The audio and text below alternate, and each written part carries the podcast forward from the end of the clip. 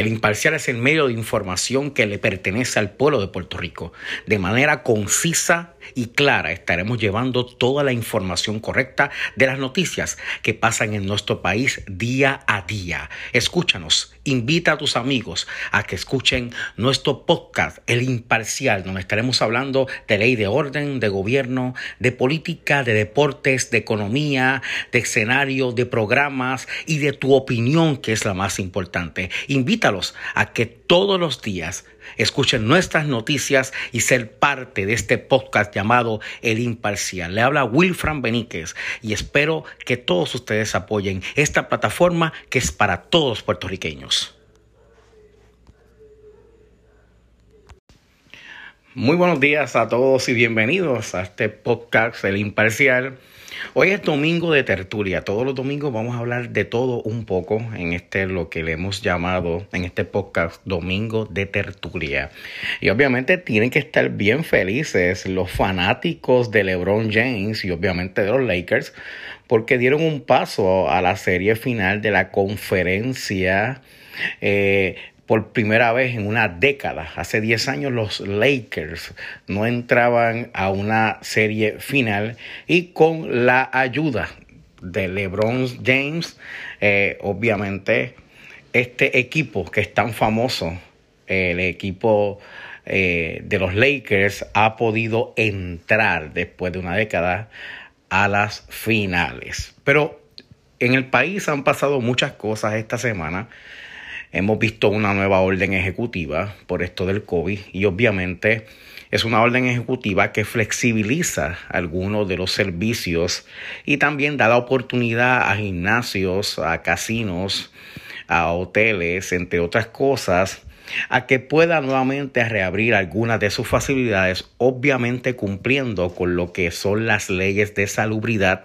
para proteger la vida de cada persona con este inquilino que nos ha visitado y parece que va a estar por un buen tiempo, el llamado COVID-19. Pero además, en esa orden ejecutiva se habló de que las clases en el sistema público continúan de manera, de manera virtual. Y esa es la pregunta que hoy todos nos hacemos. Tú como padre y como madre que trabajas, que quizás no tienes quien te cuide el niño, ¿Cómo te ha afectado este tipo de transición virtual con el Departamento de Educación? Y estoy seguro que mucha gente dirá, pero Wilfran, es que en realidad pues la pandemia está y obviamente hay que proteger la vida de los niños. Y claro que estamos de acuerdo con que protejan los niños y también estamos de acuerdo con que las clases continúen de manera presencial. Pero también tenemos que ver más allá y hay muchos padres que en este momento pues al ser papá o mamá soltero que quizá tienen las custodias de sus hijos y al no tener una mano amiga que les colabore, eh, pienso yo que debe de ser un proceso bien duro porque mientras está en el trabajo, quizá abuelo o abuela o vecino o vecina, que son personas mayores, pues están dándole esa mano amiga y quizás como no tienen esta experiencia virtual, pues se les hace un poco difícil. Esa pregunta la tenemos en el tintero y por eso la estoy discutiendo con ustedes y me podrán comentar o comunicar cómo les va a ustedes con esto de, del nuevo sistema virtual que aprovecho también para felicitar porque no podemos ver todo como una crítica al secretario de Educación, el doctor Elijo Hernández, porque en realidad creo que ha montado estos módulos en tiempo récord y ha dado una nueva visión a lo que es el sistema educativo en Puerto Rico. También hay que ver cosas que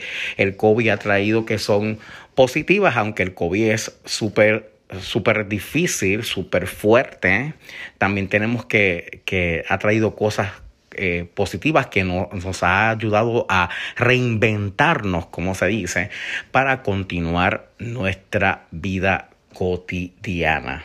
Y esas son las cosas importantes que han pasado en Puerto Rico en esta semana. Además de la política que está en un momento súper fuerte. Es, eh, debe de ser súper extraño que los candidatos a los diferentes puestos políticos en los partidos principales e independientes pues tienen que tomar una nueva modalidad de campaña. Hemos visto campañas virtuales, hemos visto campañas solos de casa a casa, hemos visto erradicada lo que son las famosas caravanas que ya para este tiempo...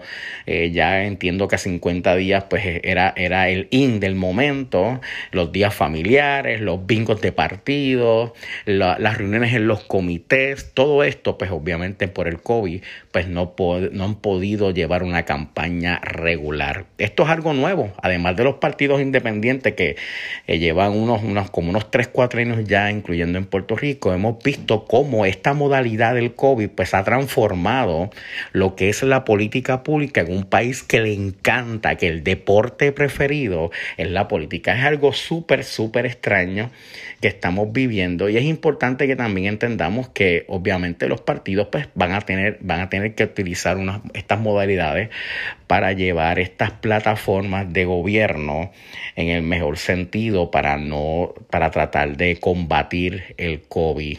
19. Y también hemos visto cómo la Guardia Nacional esta semana anunció que ha comenzado este tipo de protocolo de haber alguna vacuna. al momento no existe la vacuna, al momento existen investigaciones adelantadas y eso es importante analizarlo.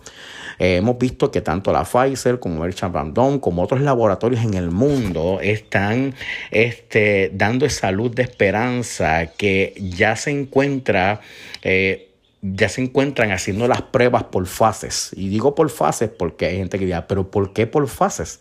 Por fases porque la investigación es un método científico, obviamente, y tenemos que esa vacuna estar seguro que al ser humano no le va a causar problemas mayores que un problema secundario como una fiebre o un dolor en el cuerpo, entre otros síntomas. No soy médico, pero he leído bastante y entiendo que eh, estos laboratorios de científicos estarán pendientes a dar una vacuna eh, que realmente funcione para tratar de proteger la sociedad del COVID. Y hablando de eso, hay dos mil, eh, dólares podían recibir algunos voluntarios en el ensayo de, de, las vacunas. Hemos visto cómo algunos laboratorios ya han comenzado este, hacer pruebas eh, con seres humanos, que eso es otro tema importante, qué personas se están utilizando para este tipo de, de lo que ellos le llaman un ensayo y qué, y qué repercusiones puede traer esto a la sociedad.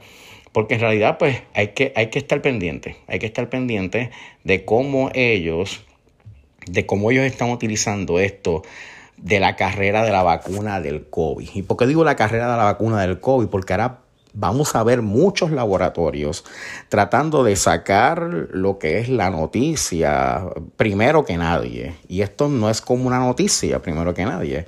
Esto se trata de salud. Pero miren, miren qué dato interesante. Mira quién están buscando ellos pagándole dos mil dólares. Están buscando a los grupos de alto riesgo mayores de 65 años con condiciones de salud extremas por ejemplo, efisemas, enfermedades cardíacas, asma y hepatitis. Esos grupos, pues son grupos de personas de alto riesgo, personas mayores que hemos visto que en las estadísticas, según las estadísticas, pues obviamente, según las estadísticas, pues es el, es el sector que más posibilidades tiene de fallecer de darle el COVID. Pero el proceso de las pruebas es interesante que consiste de unas dosis que será complementada con otra tanda de tres semanas de la diferencia de la inyección inicial. Me explico. Te pusieron la primera inyección, hay que esperar tres semanas para entonces poder eh, eh, eh, verificar qué ha pasado. Y lo, y lo extraordinario de esto es que cómo ellos van a verificar esto, sencillo van a estar llamándote por teléfono, monitoreándote a través de la vía telefónica a ver cómo te ha ido con esta eh, vacuna del COVID. Entre los efectos secundarios de esta vacuna que van a estar probando se encuentra la fiebre, sensibilidad de dolor en las áreas donde se colocó la inyección, dolores musculares hasta 72 horas. Y eso es lo que está pasando eh, en respecto al COVID. Pero volviendo a la Guardia Nacional, ¿por qué se establece este protocolo? Porque estoy, estoy seguro que cuando esto se dé, no hay una vacuna, es importante recargarlo porque hay que informar de manera clara y concisa. No hay una vacuna, sí hay unos adelantos, como dije, pero no hay una vacuna existente. ¿Y por qué la Guardia Nacional y el Ejército de Estados Unidos se está preparando para esto? Sencillo, esto lo están haciendo porque si se da el, fenómeno de que la vacuna realmente eh, sea positiva para la sociedad, pues obviamente hay que establecer los protocolos para que no sea un caos. Esto no es que tú tiraste la vacuna, enviaste, enviaste un email a Puerto Rico, pues mañana vamos a estar poniendo la vacuna, todo el mundo en fila. No, no se va a trabajar de esa manera. La manera que se va a trabajar es la correcta. Primero hay que vacunar a la gente que está en la línea del fuego. ¿Y qué es la línea del fuego? Los médicos, los que trabajan con los médicos, los enfermeros, las enfermeras, los policías, eh, los bomberos, todo este tipo de equipo de seguridad que está al frente en lo que le llaman, en lo que se ha llamado esta la emergencia, la pandemia del siglo.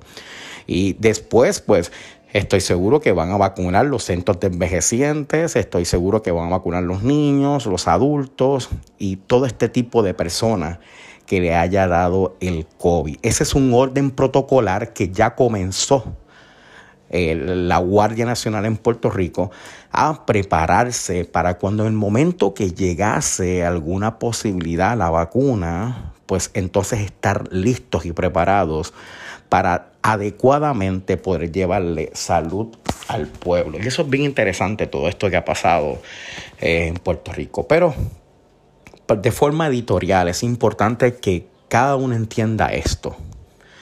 Entendemos y queremos, el gobierno de Puerto Rico desde marzo ha establecido diferentes órdenes ejecutivas para enderezar la curva.